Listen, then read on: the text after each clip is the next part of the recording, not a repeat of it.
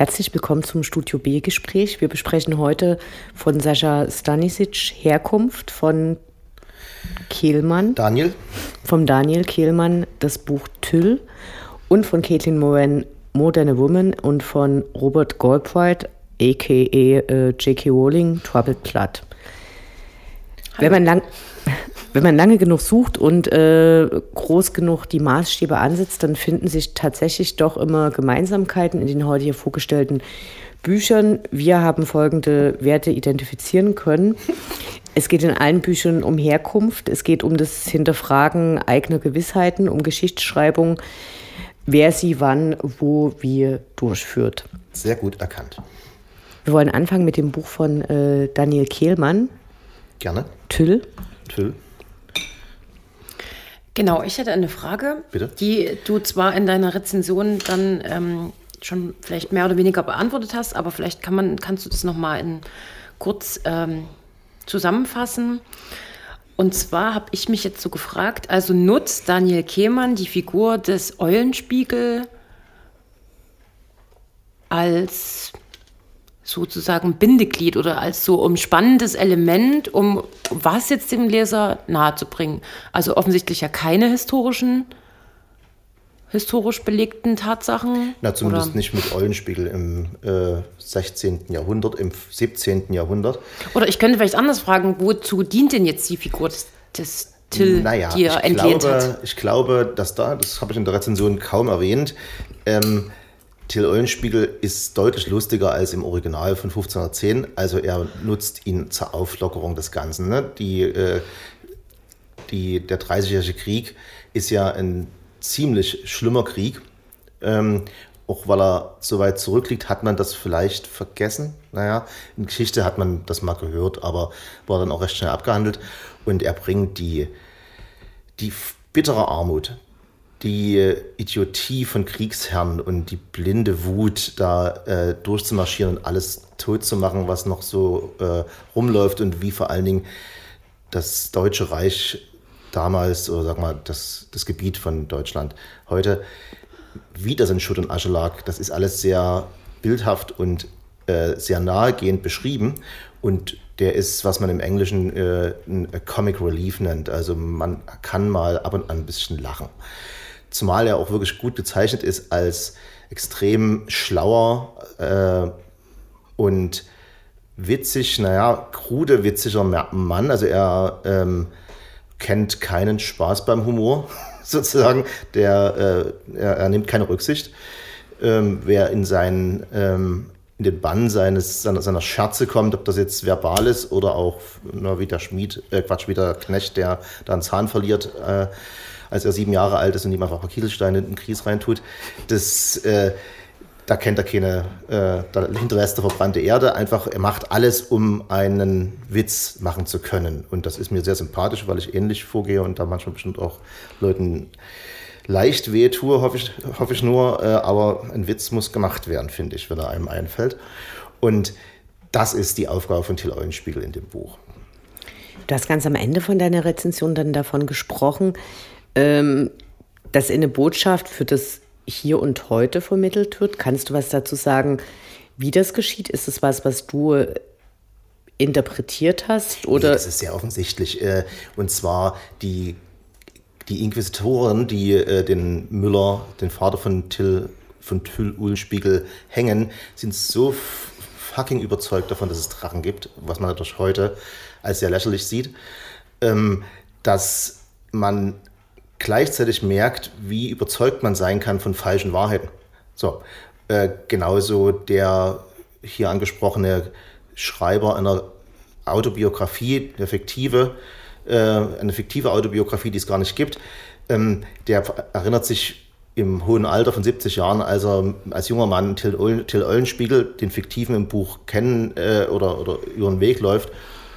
Und er kann sich eigentlich gar nicht mehr erinnern, aber er muss ein Buch schreiben. So, und das ist was, wo der Ruhm, der, wo die Wahrheit im Ruhm geopfert wird. Und das kommt einem ja bekannt vor. Und das ist nicht vordergründig, aber wenn man drüber nachdenkt, merkt man es im Buch. Und das ist ja das Schöne an dem Buch. Es ist sowohl eine äh, mir war der 30-jährige Krieg lange nicht mehr gewärtig und es hat mir geholfen, äh, natürlich dann mit Hilfe von Wikipedia, dem Ganzen mal auf den Grund zu gehen. Also man lernt was darüber, man kriegt was mit über Religion so leicht und ansonsten halt denkt man auf einmal über Sachen nach, die eigentlich mit dem 30-jährigen Krieg nichts zu tun haben. Und das ist ja das Beste, was ein Buch machen kann. Das klingt alles sehr interessant. Äh, für unsere Leserinnen und Hörerinnen und Hörer hier jedoch der Hinweis, natürlich gibt es Drachen. Jeder, der Game of Thrones gesehen hat, weiß das auch. Du, äh, man kann das durchaus so interpretieren, weil, gut, bei Drachen ist es relativ eindeutig, dass es die nicht gibt, aber es gibt ja zum Beispiel äh, furchtbar viel unerforschtes äh, Gebiet auf, unserer, auf unserem blauen Planeten.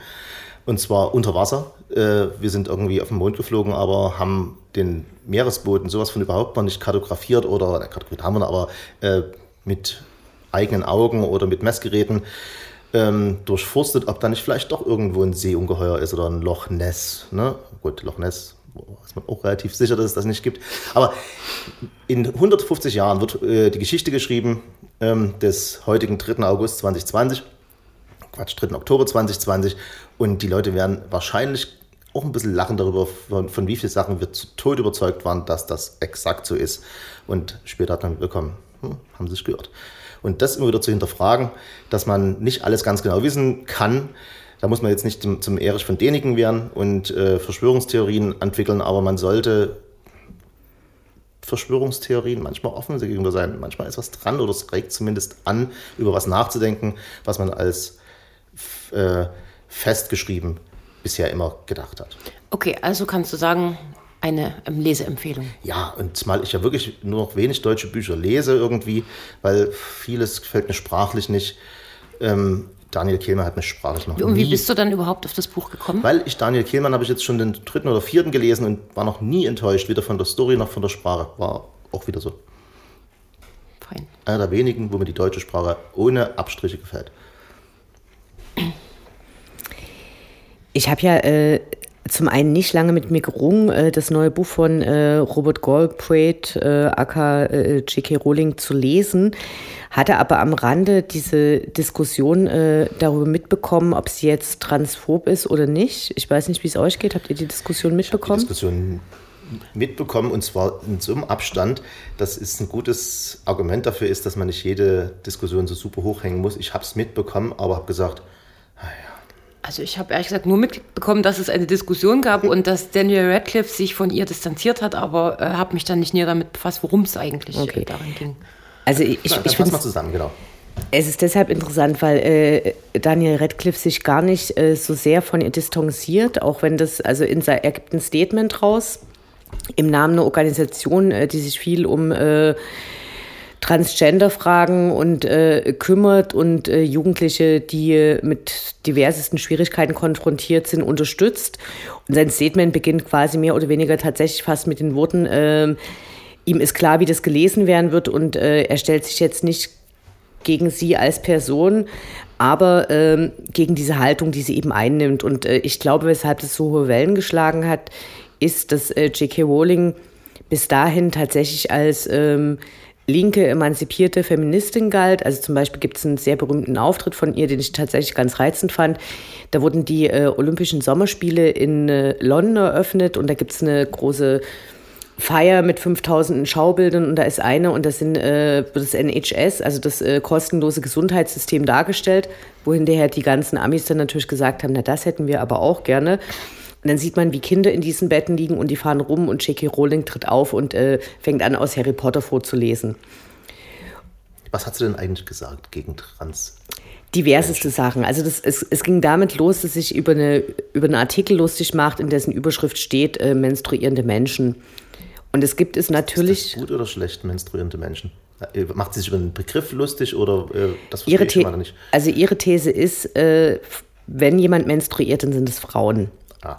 Und der Punkt stimmt aber natürlich nicht, wenn du Transmänner hast, also äh, Personen, die als Frauen auf die Welt kommen, aufwachsen und dann aber das äh, Bedürfnis haben, eine Umwandlung zum Mann durchzumachen und bevor die wirklich jede Hormonbehandlung und so weiter gemacht haben, menstruieren die natürlich.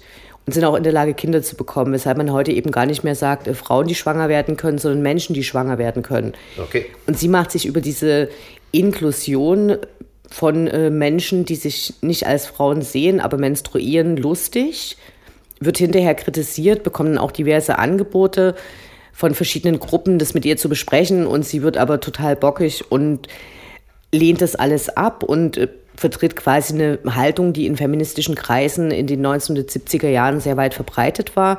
Da war das ein großes Problem. Ich habe zum Beispiel mal einen Transmann kennengelernt, der vorher als äh, Lesbe aufgewachsen ist.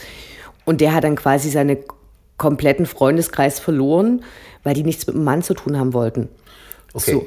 Und, äh, das sind, und äh, heutzutage ist das Ganze natürlich, wird es viel offener angegangen. Es gibt mehr Berichterstattung dazu. Es ist aber zum Beispiel auch bekannt, dass viele Transpersonen überdurchschnittlich oft äh, Opfer von Moten wären. Also in Brasilien ist es ganz krass, in Mexiko, in den USA. Also sind, da ist einfach die Wissenschaft und die gesellschaftliche Entwicklung weiter vorangeschritten und. Rowling verweigert das. Und mhm. es ging damit weiter, dass sie eben jetzt äh, Werbung für einen Shop macht, in dem tatsächlich transfeindliche äh, Sticker verkauft werden. Also sie macht es. Äh, sie versteht trans äh, Menschen nicht und macht sich darüber lustig. Nee, sie sagt, das existiert nicht. Es existiert nicht. Sie sagt, das, das ist falsch. Also im Prinzip ist es so eine Haltung, in den 70er Jahren gab es es, da gab es so zwei größere Schulen und dann hast du gesagt, du bist eine Feministin und äh, du kämpfst dafür, dass Männer und Frauen gleich behandelt werden. Und dann gab es eine andere Richtung, die gesagt hat, Frauen sind anders als Männer und diese Frauen sind aber eben besser, fürsorglicher, natürlich vom Patriarchat betroffen und äh, das sind ja alles geschichtliche Entwicklungen. Und sie hat aber eben jetzt nicht so gehandelt, wie man es heute von jemandem Progressiven erwarten würde, der dann sagt, oh, das war mir ja gar nicht bewusst. Alles klar, da muss ich noch mal ein Buch lesen. Da ist aber das Hauptproblem eigentlich die Enttäuschung der Linken, dass sie nicht so link ist, wie sie sich das wünschen. Und damit äh, kann man doch eigentlich was ist denn so richtig äh, kritisierungswürdig dran? Jetzt nicht ähm, an der Haltung, das kann man so sehen, aber dass nun gerade J.K. Rowling, dass man gerade von ihr so enttäuscht ist, ist doch nichts weiter wie als eine Frau, die eine Meinung hat. Die vielleicht nicht schön ist, nicht stimmt, aber ist jetzt auch kein großer Nazi-Shit. Ne? Also, also der, der, Hintergrund ist, und da, halt da geht äh, Daniel Radcliffe, um auf den zurückzukommen, in seinem Statement drauf ein, dass ein großer Teil ihrer äh, Fans tatsächlich sehr enttäuscht von ihr ist, weil es gibt einen riesengroßen Diskussionsbereich und Fanfiction-Bereich um Harry Potter herum. Okay äh, wo verschiedene Leute aus den Harry Potter Büchern eben zum Beispiel als Transpersonen gelesen werden, als lesbisch wahrgenommen werden, als schwul mhm. wahrgenommen werden. Und Daniel Radcliffe beschreibt es dann auch und sagt, äh, wenn ihr das so empfunden habt, dann, dann lasst euch das nie nehmen, weil das ist eine Beziehung zwischen Werk und Leser und es ist heilig und das kann da niemand wegnehmen. Aber es nimmt natürlich tatsächlich ganz viel weg, weil. Also, naja, also kann, man, kann man nie einfach sagen, ja, ist er halt nicht die klügste in der Beziehung und hakt das ab. Dass die Vorbildwirkung ja, aber als Leser wird dir das vielleicht weggenommen in dem Sinne, genau. dass sie hat ja nicht diese Einstellung, also kann das in dem Buch auch nicht so gemeint gewesen sein. Ah, genau. Und damit ist das für dich als Leser quasi aber hinfällig. Aber eigentlich ist es doch meistens ziemlich egal, was der Autor meint. Wenn du so liest, liest es so.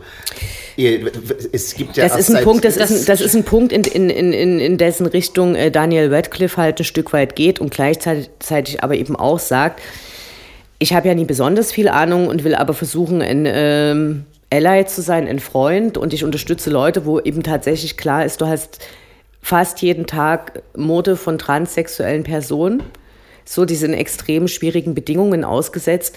Und zwischen J.K. Rowling, die sagt, das stimmt alles nie. Du bist eine Frau oder du bist ein Mann und dann ist es halt eine alte Haltung und es nimmt ganz schön viel mit und es schlägt aber so einen leichten Bogen zu Sascha Stanisic, der in seiner Rede, also diesen Preis, äh, den deutschen Buchpreis bekommt, sich nur kurz dafür bedankt und sagt, er spricht jetzt über Peter Handke. Und zwar hat er gerade einen Literaturnobelpreis bekommen und dort ist das ja genau die gleiche Diskussion. Ja was ist Werk, was ist Autor. Also um den Bogen zu Caitlin Moran ja. zu schlagen, die schreibt über sich selber.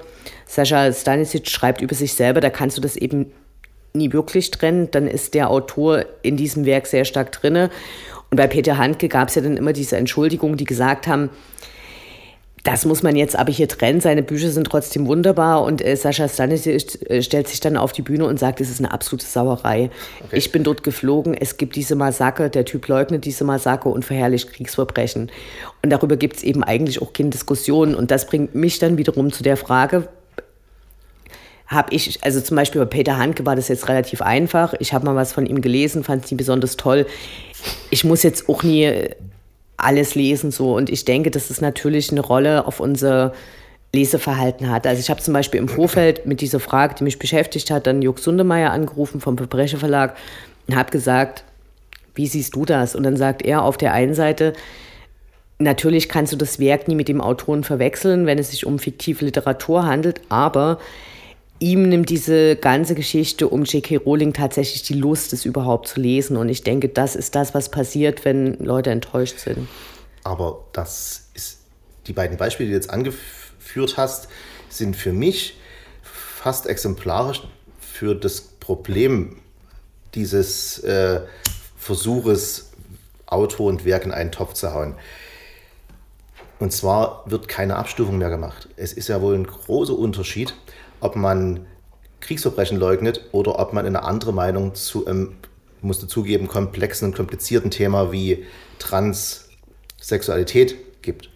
So, äh, beide fast gleich zu verdammen, ist das Problem. Ne? Es, äh, man kann fast nicht mehr drüber reden und eine andere Meinung haben. Deswegen hat sich ja äh, Daniel Radcliffe so vorsichtig geäußert, weil er natürlich furchtbare Angst hat, dass er jetzt von der anderen Seite, dass seine eigene Karriere in Gefahr gerät, nee, weil er was du, Falsches du versteigst, sagt. Du versteigst dich gerade, weil du das Nein, Statement... Nein, ich versteige gar nicht. Ich, uh -uh. ich, ich, du hast, du hast es, ich, stelle also, eine Frage. Das ist ein, ne, du formulierst es als Frage, okay. Und, und dann sage ich dir, also zum einen, er äußert sich ja überhaupt nicht ängstlich und hat Schiss um seine Karriere. Der ist ein super erfolgreicher Film- und Theaterschauspieler mittlerweile. Er sagt, ich bitte da um eine Abstufung, ich verdamme sie nicht, aber ich verdamme tatsächlich diese Ansicht. Und Kriegsverbrechen zu leugnen, das ist scheiße, aber äh, eine Wirklichkeit zu leugnen, in der natürlich transsexuelle Leute leben und mit diversen Problemen konfrontiert werden, rechtlichen Problemen, sozialen Problemen, äh, Abwertung, fehlende Zugang zu bestimmten Sachen, die uns offen stehen, die wir keine Transmenschen sind, dann ist das natürlich ein riesengroßes Ding. Du siehst also faktisch auf der gleichen Schlimmheitsebene. Nee, und du, nee, du, und du hast zwei Sachen äh, zusammengerufen. Und zwar, es geht gar nicht so sehr um die Verdammnis, sondern es geht um die Frage, trenn, kannst du Werk vom Autoren trennen? Und zum Beispiel Sartre hat es eingeführt und hat gesagt, es muss ganz strikt getrennt werden. Du kannst nur das Werk begutachten. Und äh, Mitte der 1980er Jahre gibt es eine Gegenbewegung, die sagt, du musst auch den Autoren berücksichtigen. Und natürlich kannst du in Autoren nie komplett äh, aus dem Werk rausnehmen, weil zum Beispiel in äh, Troubled Blood, in diesem neuen Buch, da spielt natürlich die feministische Weltsicht von J.K. Rowling eine ganz große Rolle und, und strahlt dorthin ab, in dem, wie sie Frauen beschreibt, in dem, wie sie äh, gesellschaftliche Zustände beschreibt, in dem sie beschreibt, wo Sozialarbeit für Arme gemacht wird oder nie. Also diese Gleichsetzung, die empfindest du jetzt, die ist aber gar nicht da. Doch, ich, äh, ich empfinde sie so. Weil ich kann, oder mal konkret gefragt. Dann bist du quasi jetzt bei der Geschichtsschreibung von Tüll angelernt, an, angelangt, wo es nicht mehr um Fakten geht, sondern um empfundene Historie. Naja, äh, es ist ja immer ein Empfinden, ne? Oder machen wir es mal anders. Äh, wir haben das, wir stimmen überein, dass wir nicht übereinstimmen. Wie siehst du es denn konkret? Äh, liest du J.K. Rowling noch gerne oder hat es dir den Spaß verdorben? Ich habe überhaupt erst angefangen, das dann genauer zu recherchieren, weil ich über einen Artikel gestolpert bin, der explizit gesagt hat, als war der Independent, und der hat gesagt, in dem Buch ähm, werden Transmenschen und Schwule falsch dargestellt. In dem letzten Buch von J.K. In dem letzten Buch von ihr. Und ich habe das Buch gelesen und kann sagen, und es wird dann auch in anderen äh, Kritiken, wird das quasi klargestellt, dem ist nicht so. Das, das meinst das, du jetzt so? Oder das findet. Hm. Anders als du empfinde ich nicht nur die ganze Zeit, sondern ich habe das Buch ja gelesen von ja. vorne bis hinten und das macht sie nicht. Also es kommt in dem Buch nicht vor, das ist ein ungerechtfertigter Nein, aber prinzipiell, äh, ich meine jetzt nicht auf das Buch bezogen, sondern die, das Buch prinzipiell hat dir noch Spaß gemacht, obwohl du weißt, ob ihrer verwerflichen Haltung zum transsexuellen Menschen?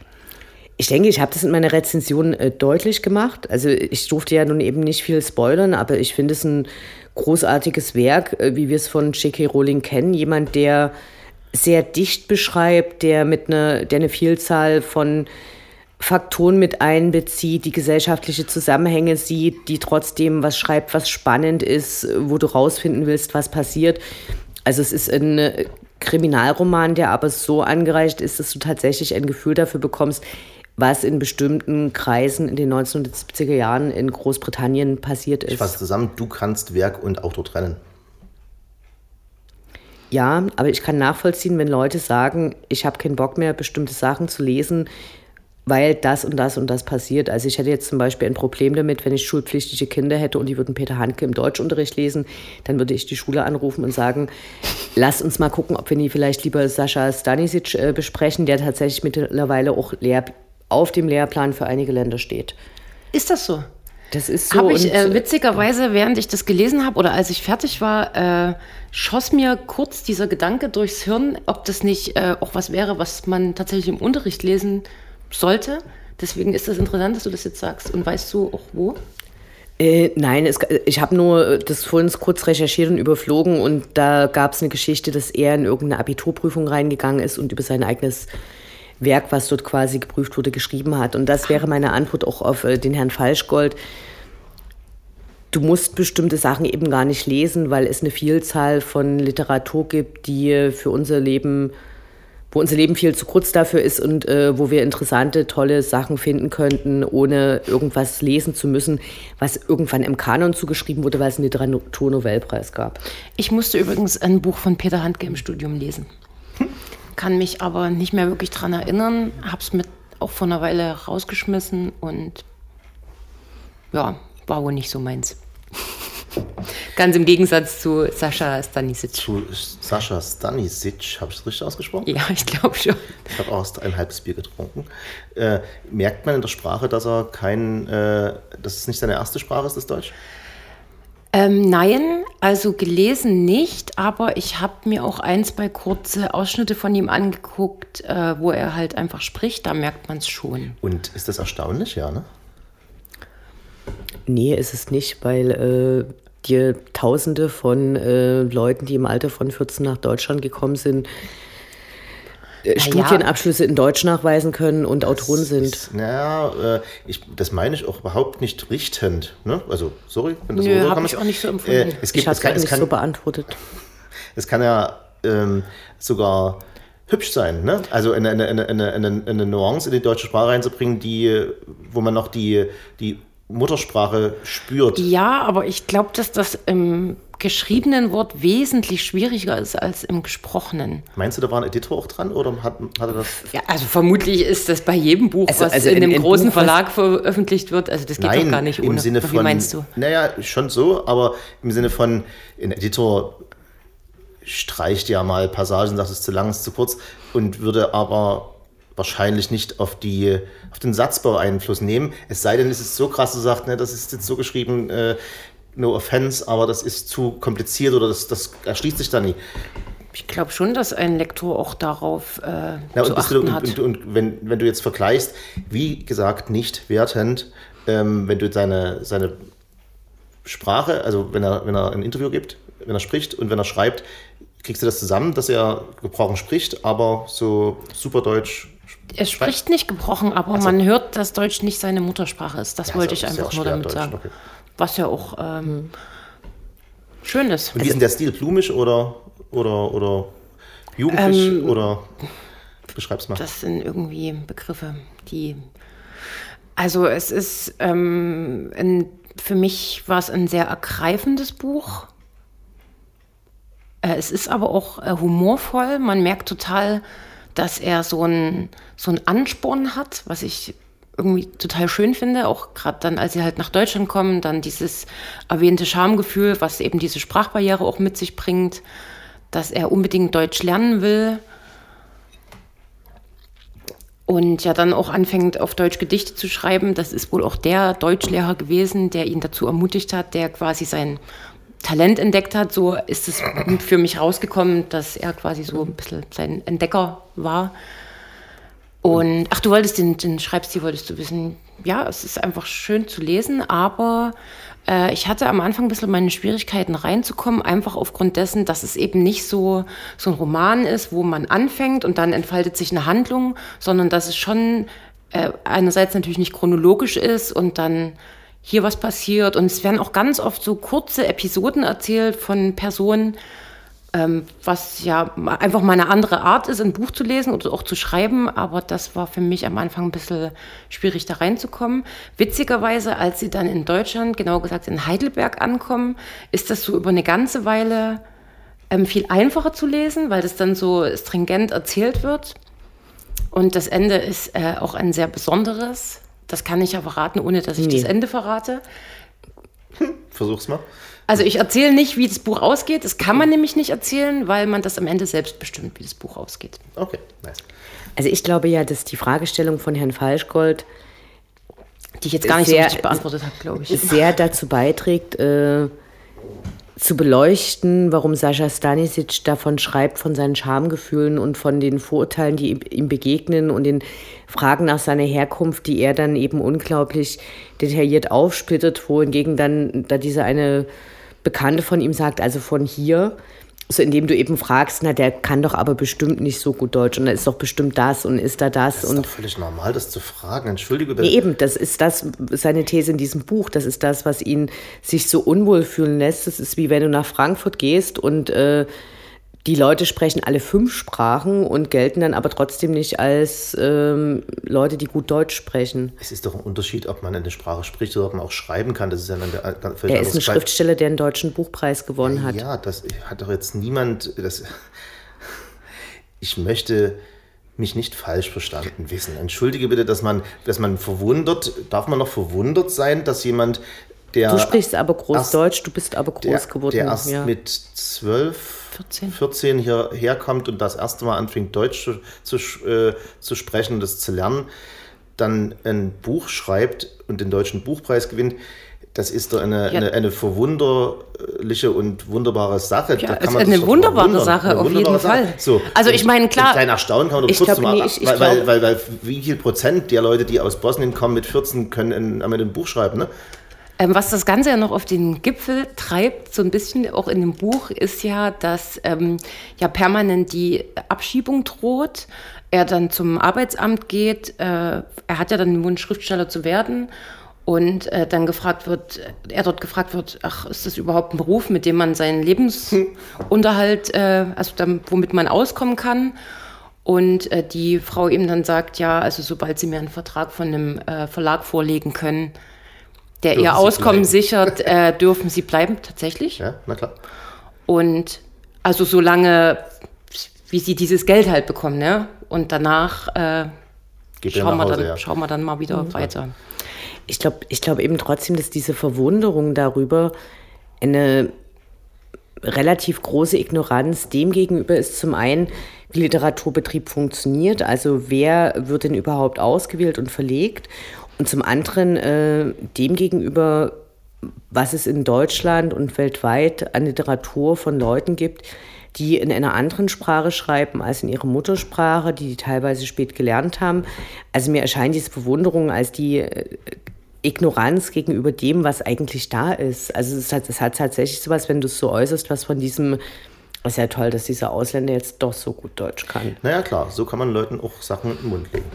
Ähm, ich habe da eigentlich, ich habe das eigentlich auch noch ein bisschen anders verstanden, weil äh, ich das auch persönlich ja schon oft erlebt habe, dass einfach Leute schon sehr, sehr lange in Deutschland leben und äh, so gut wie gar kein Deutsch sprechen.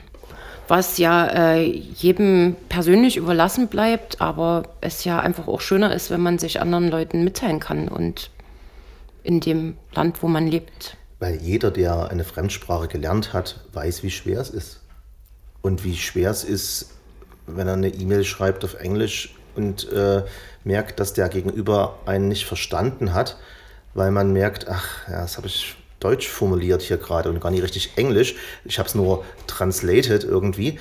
Das, nur daher kommt die Bewunderung. Klar, aber, aber wir reden ja trotzdem von jemandem, von Sascha Stanisic, der den Deutschen Buchpreis gewonnen hat für sein Werk. Nicht nur den, übrigens. Äh, genau, also unter anderem und äh, also bei jemandem das noch zu hinterfragen, der eben diese Preise gewonnen hat für seine Literatur, das finde ich dann Ich halt habe schon. nicht hinterfragt. Sorry, ich habe nicht gesagt, der hat da, der, der hat das doch bestimmt als Gnadenpreis bekommen. Das scheint mir so mitzuspielen.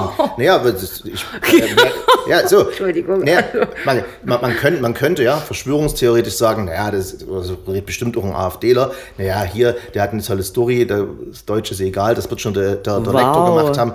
So ein, ich, ich berichte, von, ich berichte von, von Einstellungen, die es gibt, wenn du mal im Facebook-Kommentarbereich von der Morgenpost liest. So, das, das, das gibt es und das meine ich natürlich nie.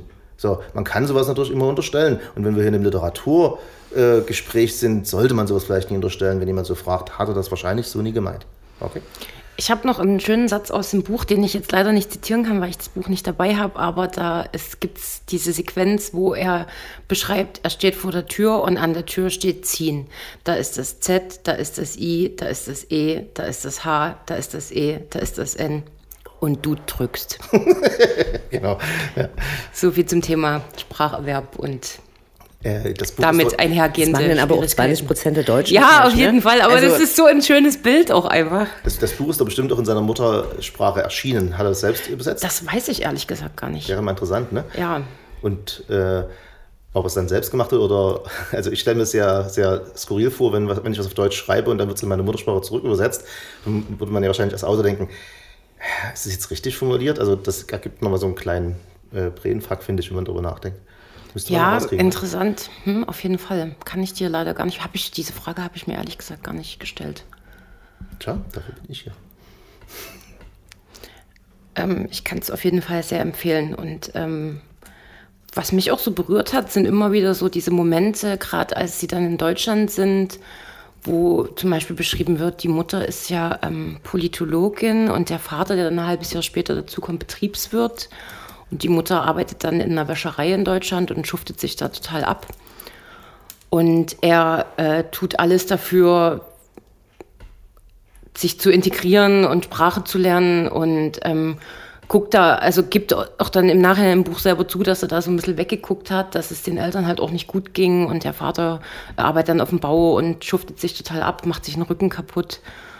Und äh, ähm, das ist so, ja, ich weiß nicht, das finde ich so berührend, wenn man dann so, wenn er das so im Nachhinein beschreibt, dass er ja einfach nur irgendwie dazugehören wollte und wie schwer das für die Eltern war, die dann äh, übrigens wieder zurückgegangen sind, nicht mehr in Deutschland leben oder auch äh, wie man eben als äh, Geflüchteter wahrgenommen wird und was, was er so glaubt, was man für ihn, an ihn für Erwartungen hat. So. Das sind so Perspektiven, einfach, die nehme ich jetzt in meinem normalen Alltag leider gar nicht ein oder viel zu selten ein. Und das ist eben deswegen auch ein Fürspruch für das Buch, das mal zu lesen, um ja einfach mal über Sachen anders nachzudenken.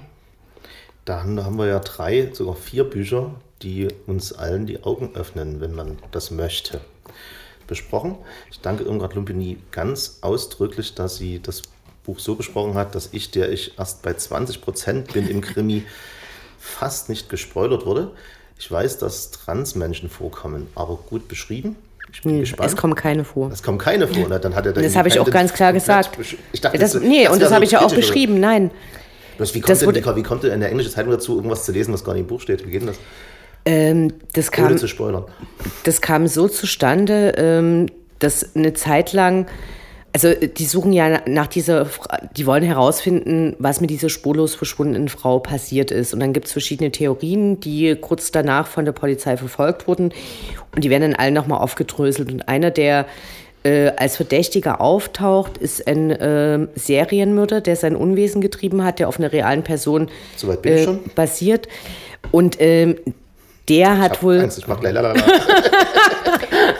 Der hat wohl äh, einige der Opfer damit ähm, in seinen Van, in seinen Lieferwagen äh, reinziehen ja, können, weil er zum einen eine, er ist eben nicht zwei Meter groß und hat super breite Schultern und dann trägt er einen Regenmantel, den er von seiner Vermieterin irgendwie äh, sich ausgebogt, schräg, schräg geklaut hat und trägt auch mal eine Perücke. Und dann wäre er aber ein Transvestit und äh, kein Transmensch. Also das kommt da überhaupt nicht vor. Okay, genug, sonst muss ich noch wieder anfangen zu singen vor mich her. Danke, Irmgard Lumpini. Danke, Anne Findeisen. Sehr gerne. Falschgold. Bis zum nächsten Mal. Auf Wiederhören. Tschüss.